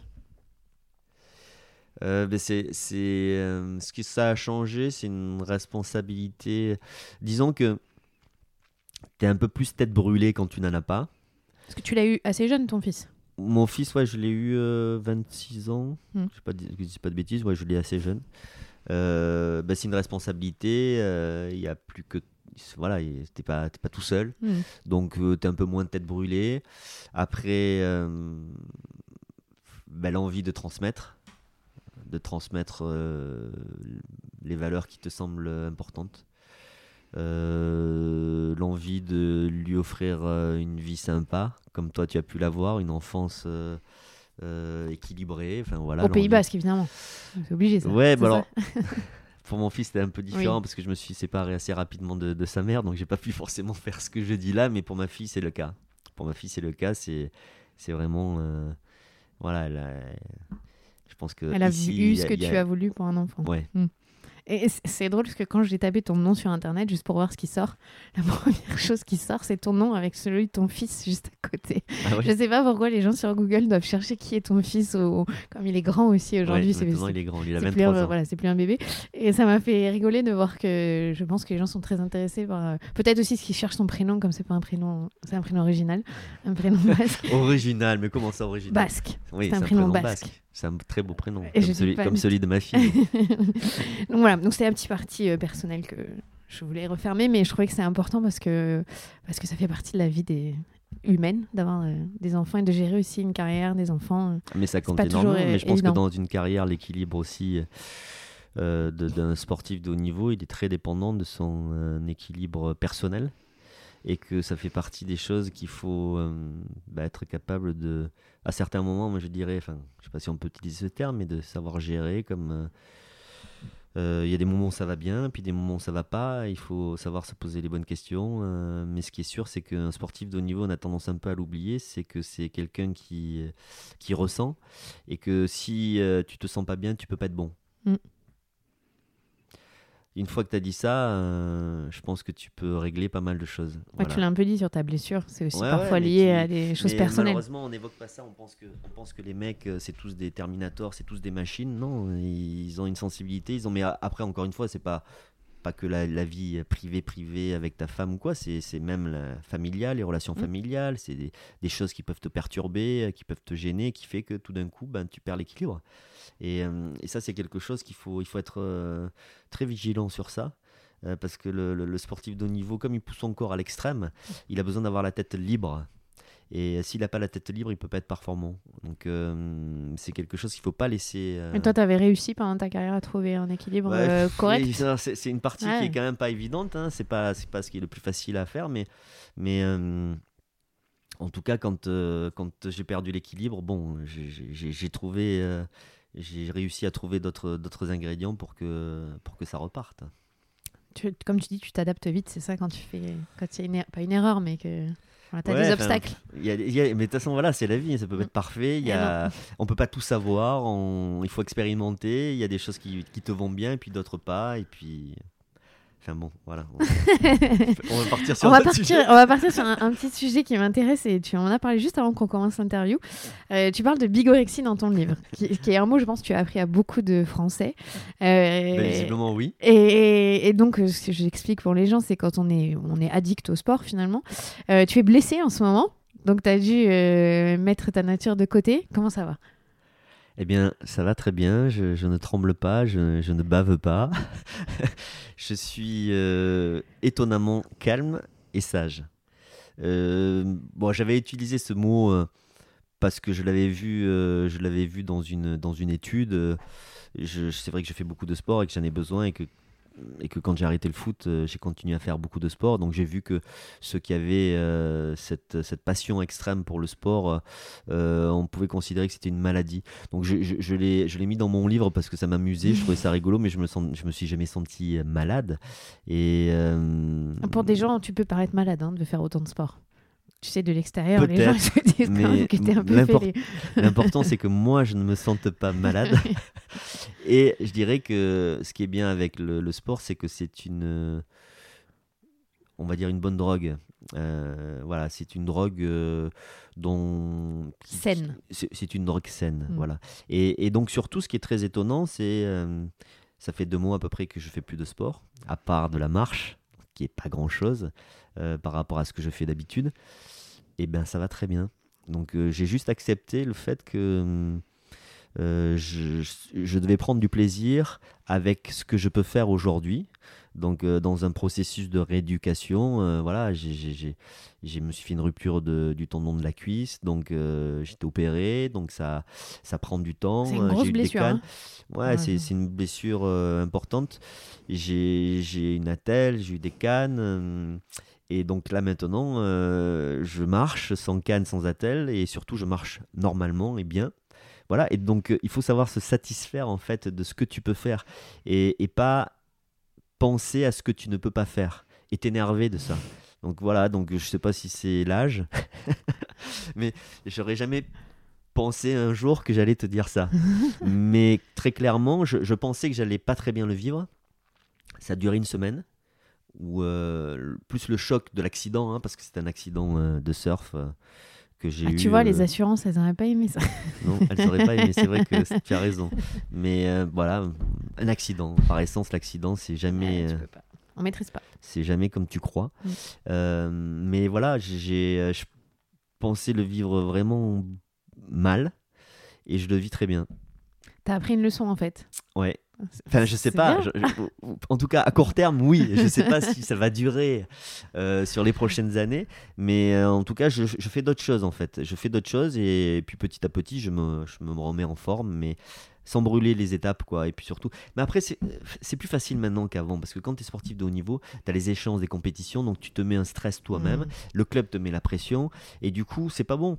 C'est T'as pas bon. l'impression de rater quelque chose tout Ouais, le temps. voilà, voilà, t'as l'impression de rater là.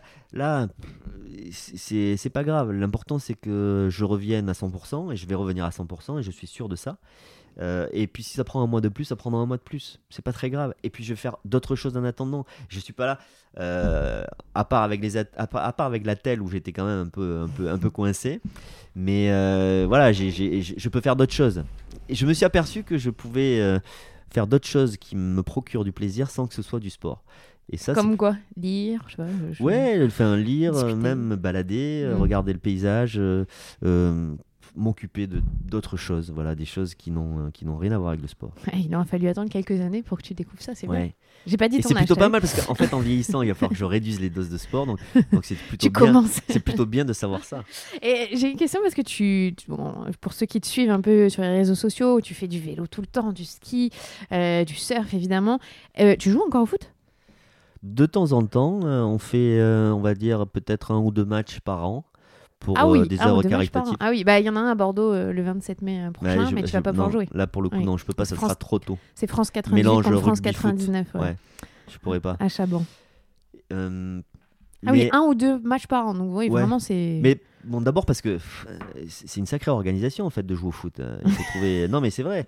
C'est c'est c'est quand tu fais des sports individuels. euh, Enfin, je sais pas. oui, tu prends ton vélo, tu y vas. je prends mon vélo, je pars de la maison, euh, je pars pour 4 heures. euh, J'ai pas besoin. Je peux faire seul. Enfin, c'est mieux avec des potes. Mais je veux dire, un match de foot, c'est 11 bonhommes contre 11 bonhommes plus les remplaçants. Enfin, c'est une organisation. Oui, mais tu peux aller faire un five. Enfin, je dis ça, tu peux aller faire un petit Ouais, foot tranquille bon, avec des potes. J'ai non joué, j'ai joué, j'ai- j'ai j'ai assez joué. Mm. j'ai beaucoup joué. Et puis, et puis après, c'est pareil, quand tu as joué, tu as connu le haut niveau, euh, t'as plus autant de plaisir. Enfin, ce qui- ce que- tu vois, t'as pas autant de plaisir à faire un match comme ça. Tu vois, c'est c'est pas. Non, mais à part de le que faire pour. Tu le fais pour les autres.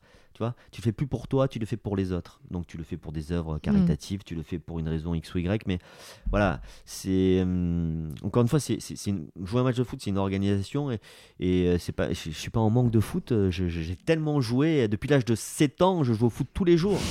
tous les jours. Mais par contre, j'aurais pas pu me passer de sport. Ouais, donc tu l'as fait autrement. Ouais.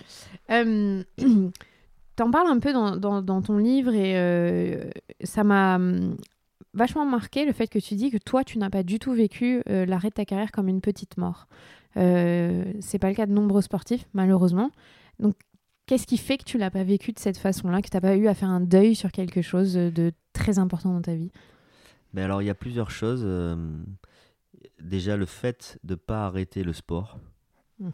Je pense que le premier euh, problème, c'est un problème hormonal, c'est d'arrêter ta carrière de, sportif de haut niveau, de footballeur professionnel, d'arrêter euh, d'aller à l'entraînement tous les matins, et qui fait qu'il y a un gros changement hormonal dans ton corps. Et, euh, si en plus de ça, ben, tu commences à grossir et que du coup, tu, euh, tu, tu te vois plus athlète et tu une espèce de. Tu te de reconnais vision, plus. de vision de toi qui n'est plus euh, celle d'un athlète en pleine forme. Je pense que psychologiquement, euh, tu peux déprimer. Et ensuite, il y a euh, quelle, euh, quelle reconversion je vais faire, quelle activité je vais faire, comment je vais me reconstruire, qui peut paniquer certains joueurs, anciens joueurs, qui, qui pensent qu'ils ne savent uniquement que taper dans un ballon. Or, moi je suis convaincu que tous les athlètes de haut niveau ont euh, une force en eux, Mm. d'abord une force de travail en eux, euh, une détermination qui est liée au sport de haut niveau, qui peut te permettre d'apprendre euh, très vite notre métier. Euh, simplement, il faut te donner les moyens ou il faut qu'on te mette dans les dispositions voilà, de pouvoir apprendre notre métier. C'est vrai qu'en France, on est, à mon, de mon point de vue, on n'aide pas suffisamment les sportifs de haut niveau dans leur reconversion. On, les utilise beaucoup euh, quand ils sont actifs et on leur dit à quel point ils sont fantastiques et après, on s'en occupe pas. Euh, donc si on s'occupe pas de toi, ben, il faut que tu t'occupes de toi. Et ça veut dire ben, faire notre métier et puis te donner les moyens de bien le faire. Donc moi, j'ai choisi les médias parce que j'ai trouvé le juste compromis entre rester dans le foot, parler de foot, ce que j'aime beaucoup faire, et vivre au Pays Basque, hein, le fameux- cette fameuse nécessité de, vivre ici. Et, euh, et puis de continuer à être dans le foot parce que, parce que j'aime ce sport, parce que j'aime les j'aime parler de son évolution, euh, le critiquer s'il faut le critiquer, euh, enfin voilà, être dans, dans- être à l'intérieur. Et donc j'ai trouvé le, le métier idéal et puis ça s'est bien passé dès le départ. Euh, donc du coup, euh, ben, je, je, je me suis euh, épanoui et j'ai évolué dans ce métier-là. Voilà, mais j'ai jamais eu, euh, comment dire, je pense qu'il y a un truc qui est très important aussi, c'est euh, c'est oublier le sportif que tu as été d'une certaine façon, c'est-à-dire oublier le footballeur que tu as été, c'est-à-dire qu'il faut accepter de repartir à zéro. Ouais, donc tu as fait un travail de deuil finalement, mais il n'a pas été Mais vécu j'ai fait, euh, un travail négativement. de deuil, mais j'ai pas fait, j'ai pas tué le sportif. hein. Hmm. J'ai tué le Mhm. footballeur d'une certaine façon, mais j'ai pas tué le sportif. Le sportif, c'est vrai que j'ai toujours besoin de me sentir en forme, j'ai toujours besoin de relever des défis, mais, mais après, c'est parce que moi, ça me procure du plaisir. C'est pas juste, c'est pas juste le, le, le, le- miroir de, de voir, euh, tiens, je suis toujours athlète. Hmm. C'est, ça me procure du plaisir. euh, je, je partage ça avec des copains. Et, euh, et voilà, tu vois, faire des, se faire des, des plans ski avec euh, mon meilleur pote euh, ou, avec, euh, ou des plans surf au bout du monde. Il y a pire comme, comme, tu vois, comme activité. Voilà, mais je pense que c'est important aussi de, de, à un moment donné, ok, tu décides de choisir un métier. Si c'est entraîneur, c'est entraîneur, tu le fais à fond. Si c'est commentateur, tu le fais à fond. Mais toi, tu l'avais réfléchi longtemps avant d'arrêter ou c'est arrivé après longtemps. ou... pas longtemps. J'ai, je pense, un an ou deux ans avant. Ah bah quand même, si, à l'échelle d'un Un an ou deux ans avant. Après, j'ai eu, j'avais, je me rappelle Étienne Moujotte qui m'avait dit Je te verrai bien dans les médias, euh, qui était l'un Mm. des patrons de TF1. Euh, On t'a planté des petites graines alors. Ouais, Michel Denisot aussi me l'avait dit. Euh, et puis voilà, et puis j'ai commencé par ça. J'ai commencé par ça, et puis, euh, et puis très vite, en fait, j'ai vu que ça me correspondait, ça correspondait à, à mon style de vie et à mon équilibre. Et tu prends autant de plaisir euh, à commenter un match que l'avoir joué. Non, non, ça c'est pas C'est quoi qui est plus kiffant Non, je- mais c'est jouer. Non, je sais pas. on Non, c'est jouer. C'est- en termes de sensation, c'est être sur le terrain. C'est, mais euh, j'ai pris beaucoup de plaisir pendant la Coupe du Monde euh, en Russie à le commenter. Euh, T'as eu un effet miroir? Non, non, j'étais commentateur. Hmm. J'ai j'ai eu au début le côté, c'était un peu bizarre quand j'allais commenter les matchs. Euh, j'étais encore dans le truc de. euh, ah tiens, quand j'étais joueur, je rentrais sur le terrain, c'était ça, ça, j'étais un, un peu joueur. Et, et hum, ça fait bien longtemps que je suis plus euh, joueur quand je vais commenter un match. Je suis commentateur. J'ai oublié cette partie-là, donc j'essaye de, de, de faire mon taf, de faire mon métier. Mais euh, Là, c'était les 20 ans, il y a eu un. Ça, ça t'a rappelé quelque chose? Non, mais là, c'est vrai que, en plus, ça a été, ça a été, euh, on a eu un début de compétition difficile parce que les matchs n'étaient pas bons Mm. Euh, de l'équipe de France, Hmm.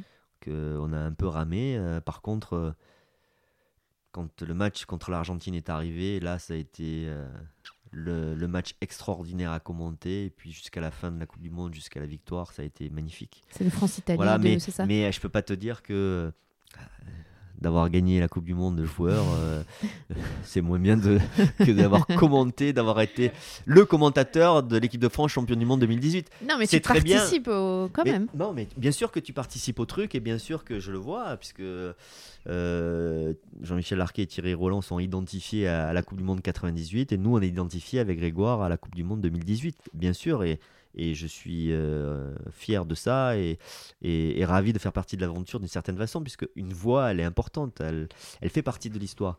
Mais après, si tu me demandes. euh, les sensations, les sensations joueurs euh, gagner la Coupe du Monde, euh, c'est quelques minutes Ah, là, tu je- vois, où Manu Petit a marqué le troisième but, on est sur le terrain encore et on Et tu savoure, sais- on regarde tout le monde, on est champion du monde. Ah, cette sensation-là, le, le- Tu l'as le- encore? Ouais, je l'ai encore. Le, le- moment où tu montes euh, à la tribune et mon père avait, avait une place, euh, avait une place en tribune présidentielle. euh, et je le crois. En fait, mon père avait une place. Mon père a eu une place en tribune présidentielle parce que il a manqué une place pendant cette Coupe du Monde. C'est-à-dire que j'avais plein de gens qui voulaient venir voir, donc c'est ma mère qui gérait ça. Et ma mère a, avait compté tout le monde sauf elle. Et donc, en fait, au dernier moment, je crois, le jour du match, elle appelait quelqu'un euh, de la fédération pour voir s'il lui restait une place. Et il lui restait une place, et donc c'est mon père qui a pris cette place en tribune présidentielle, parce que sinon, ils étaient à un autre endroit du stade.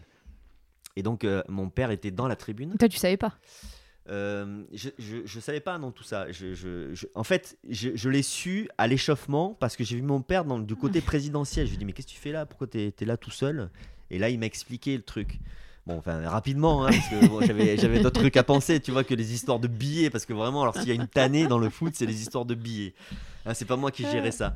Et, euh, et donc quand euh, on a été champion du monde, ben, la première personne que j'ai vue de proche, c'était mon père. Ah, mais oui, parce que là, t'as pu monter Voilà. et le toucher, quoi, quasi. C'est ça. Mais, euh, je oui, crois que j'ai cette mais image, oui, de le voir avec ton papa. Oui. touché, embrassé Mm. même. Et ce qui est marrant, c'est que là, dernièrement, j'ai retrouvé une photo. Il était euh, juste à côté de Franz Beckenbauer. Et là, j'ai retrouvé cette photo. Je me suis dit, quand même, la vie, elle est incroyable. Euh, Franz Beckenbauer est la personne qui, qui, qui m'a fait venir au Bayern Mm. Munich. Euh, c'est cette photo-là, elle est complètement folle. Dans la même tribune, une tribune présidentielle, il y a, y a mon père, euh, le jour où je suis champion du monde, ah, et il y a Franz Beckenbauer qui est là. Tu vois, c'est, c'est, et, et ce, mec-là, il a été très important dans, euh, dans tout ce qui s'est passé après au Bayern. Tu vois, et c'est des petits signes comme ça, des moments tu te dis, mais c'est quand même fou, quoi. C'est dingue. Et, j'ai- ça me vient cette question, mais euh, ta fille, elle a déjà regardé tout ça Parce que elle est née vraiment longtemps après. Alors, mon fils, mon fils euh, a connu, hein, Il était né, mais il était Ouais, petit. mon fils a connu, il est venu à Munich très souvent, il m'a, connu footballeur. Mm. Euh, il, il a vu beaucoup de matchs, euh, il a vu le dernier match, et ma fille ne m'a pas connu footballeur. Donc des fois, je, enfin, je, je lui ai dit, tu- enfin, je- je- c'est, c'est, enfin, c'est bizarre en fait. Mais par bizarre. exemple, il y, a y y un film sur France 98. Elle l'a jamais regardé. non. elle- enfin, le film, le film, je l'ai pas montré en fait. C'est vrai Je ne l'ai pas montré. Mais bon, elle est petite, hein, elle, a, elle a que 10 ans, mais c'est vrai qu'elle elle commence à arriver à un âge où, euh, Bah oui, elle où, pourrait euh, où comprendre ce que ça veut dire. montrer, Mais euh, euh, elle sait que j'étais footballeur. Euh, mais aujourd'hui, papa, il est commentateur de foot. euh, voilà, il va à Paris. Enfin bon, elle s'en fout un peu de ce que je fais, à vrai dire. hein. Ah oui, c'est drôle. Elle, je suis son papa, elle s'en fout un peu. Elle sait que bon, voilà, je vais à Paris pour travailler, que je reviens. euh, mais c'est vrai qu'elle n'a pas connu le footballeur. C'est un regret? Tu aurais aimé qu'elle elle voit quelque chose Oui, comme ça de ta aimé. vie? Ouais. Alors, oui, j'aurais aimé. Bah donc, il va falloir que tu lui montres le film. mais il y a quand que les films, ouais. mais là, c'est ouais, là, foutu là. Mais voilà, après, c'est comme ça, c'est la vie. Non, non, mais c'est marrant parce que tu parlais de ton papa. Je disais, euh, c'est tes enfants. Euh... Aussi, ton fils, il a, il a pas de souvenir. Ah si, il se souvient, ouais. Pas de la Coupe du Monde 98. Non, 98, non, mais. En 2000. euh, mais euh, pff, il se souvient de. Il, a, il est beaucoup venu à Munich. Hmm. Oui, donc tu as gagné des titres. Comme tu l'as bien rappelé, je le dis sur un petit tweet euh, Bah, très écoute, bien envoyé si vous voulez regarder. Mais oui, non, mais ce qui est génial avec les, les réseaux sociaux, c'est que. Bah, t'as. t'as les mecs qui t'expliquent que tu comprends rien au foot, quoi. Et puis t'as rien gagné. Et que t'as rien gagné. Ben, de temps en temps, il faut quand même la rappeler parce que Les faits, ils sont têtus, quoi. bon, on va, on va presque terminer. Euh, tu as des projets qui arrivent. Tu vas commenter la Coupe du Monde euh, féminine, ou j'aime pas le dire, mais la Coupe du Monde avec les joueuses de l'équipe de France. Euh, en France, avec Grégoire, ça va être une expérience inédite, pour le coup. Ouais. Qu'est-ce que ça te donne comme sentiment?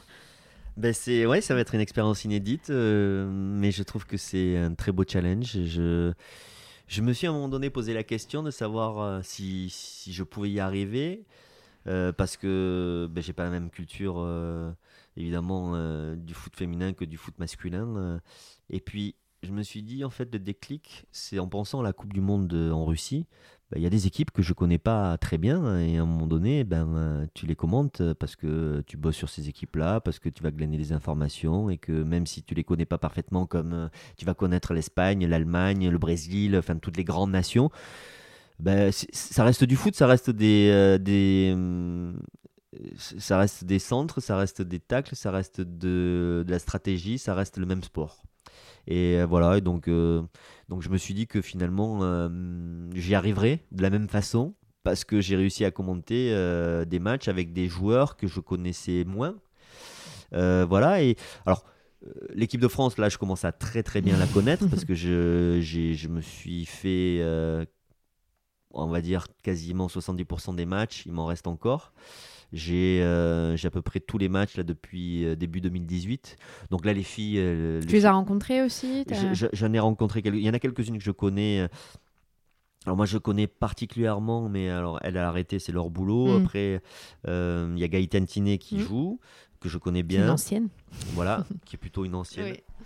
je connais aussi un peu Marinette Pichon qui a, eh arrêté depuis un moment. Dans les nouvelles, j'ai je, croisé Eugénie Le Sommer. Wendy Renard, mais j'ai pas trop discuté avec elle parce qu'il y avait du monde. Euh, voilà, mais l'équipe de France féminine. En fait, c'est un vrai challenge pour toi finalement. Ouais, mais enfin non, c'est pas en soi, c'est pas un vrai un vrai challenge dans le sens où ça reste du foot. Bien sûr, je suis d'accord. Mais ça te fait sortir de ta zone de confort, de tes réflexes euh, que tu as pu accumuler au fil oui. des années. Oui, c'est pas des joueurs que je vois tous mm. les. Euh, voilà, c'est pas. Euh, le football masculin, il y a, y a d'abord ma carrière qui fait que voilà, j'ai joué plein, plein, plein de matchs et, et, je connais plein de joueurs. Et puis ensuite, ma carrière de commentateur qui fait que tous les week-ends, tu vois des matchs, la, la, Champions League, que tu, tu connais ces joueurs-là. quand tu vas faire des Coupe du Monde, tu les connais de, club, tu mm. connais leur historique, tu connais leur parcours. Euh, là, ça va être euh, pour les Français, ça va être simple, mm. mais pour les, euh, les, petites équipes, tu vois. les petites équipes, ça va être plus compliqué. La Corée du Sud, par exemple, tu vois, qui va être le premier match voilà, il va falloir euh, bosser. Sortir de ta zone de confort. Voilà. Ça. Mais les actions, par contre, elles vont pas changer. Le, scénario, ce que j'aime dis toujours, c'est euh, tu mènes 2 à 0 et puis euh, tu perds le match 3 à 2. Quoi. tu vois, tu as gagné. L'aspect tactique, c'est le même. Voilà, les, tactiques, ils vont, ils vont pas, elles vont pas inventer des nouvelles tactiques. Ça va être les mêmes tactiques que les garçons. Ça va être du jeu en triangle, ça va être des centres réussis, puis des centres ratés, puis y avoir des, des, des beaux matchs, des matchs moins bien comme les garçons, il va y avoir des beaux gestes techniques et puis des du foot, comme les garçons, c'est du foot. Voilà, ça c'est ça ça n'a pas changé, c'est du football féminin mais un ballon 11 11, joueuses, c'est bon. 11 joueuses contre 11 joueuses. C'est ça. Euh, bon, allez, je termine. Dernière question. Euh, si tu pouvais dire une chose au, jeune euh, Bichente du centre de formation, qu'est-ce que tu lui dirais? Ah, Je lui dirais entraîne-toi comme un malade. Euh, je lui dirais déjà, je lui dirais déjà, il faut un truc qui est indispensable. Après, on l'a ou on l'a pas, c'est la passion. La passion, une passion dévorante pour ce que tu fais. Qui fait que même si euh, on te dit que tu pourras jamais être footballeur professionnel, eh ben, tu crois quand même. Je pense que ça, c'est quelque chose d'important. Puisque moi, je l'ai entendu. Et ça m'a, je l'ai entendu, ça m'a, ça m'a bousculé. Mais, euh, mais j'ai continué. Je sais pas, j'ai continué comme quelqu'un qui, euh, qui pense qu'il peut le faire ou comme quelqu'un qui n'a pas envie d'entendre ça. Et, euh, et, puis après, entraîne-toi, entraîne-toi, entraîne-toi. moi, je crois que c'est ça qui m'a permis à un moment donné de rattraper les mecs. Quoi. Je me suis entraîné plus qu'eux, puisqu'au début, on me disait que j'étais moins bon qu'eux. Hmm. Donc, je m'entraînais plus qu'eux. je, je, faisais peut-être plus attention à tout. Je, Euh, j'étais attentif à, ma diététique, j'étais attentif à ma préparation physique. En plus, comme j'ai fait des études euh, où on t'apprend les principes en physiologie, en anatomie et tout ça, ça me permettait d'être un peu plus à l'écoute de comment s'entraîner, de comment s'améliorer. Et puis petit à petit, ben, en fait, j'ai rattrapé et puis après, je suis passé devant. Et voilà, et je pense que le travail, euh, enfin, on a, c'est un peu con hein, de dire ça, mais euh, si tu travailles plus, tu progresses plus. Et, et aussi avoir un peu de recul sur son métier, réfléchir à son métier. Parce que euh, s'entraîner, c'est une chose, mais il ne faut pas s'entraîner bêtement comme un mm. gros bois. Il faut s'entraîner intelligemment. Il faut, il faut poser des questions aussi. Je dirais, pose des questions à tes entraîneurs. Pourquoi on fait ça? Moi, j'étais un casse J'étais un casse-noisette, je posais des questions à mes entraîneurs, je dis mais pourquoi on fait ces, exercices-là, ça sert à quoi? Et ça t'a servi? Et ça m'a servi. Ça m'a servi. Il faut poser des questions, pourquoi on fait ça? Ça sert à quoi? Ça te permet de progresser dans quoi?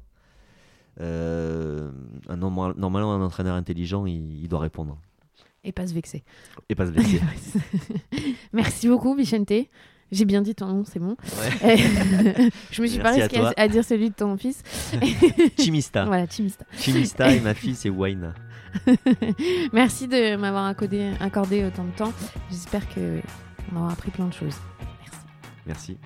Merci, merci à Bichente de m'avoir accueilli chez lui. Si vous voulez vous replonger dans l'aventure de France 98, il y a toujours les yeux dans les bleus euh, disponibles euh, sur les plateformes VOD. Si vous voulez plus de détails sur toute sa vie, sur comment il s'est construit, euh, il y a aussi son livre Mes prolongations aux éditions du Seuil. Et puis si vous avez aimé cet épisode, n'hésitez pas à en parler autour de vous et à mettre 5 étoiles sur votre plateforme d'écoute. Et encore mieux, laissez un petit commentaire. Je les lis tous et surtout ça permet d'avoir de la visibilité et donc pour moi de mieux m'organiser et aussi de pouvoir dire aux sportifs regardez ce podcast, il marche et les gens adorent écouter vos histoires. Voilà, merci à vous, euh, les auditeurs, les auditrices, et à très vite. J'ai une petite surprise qui arrive pour les prochains épisodes.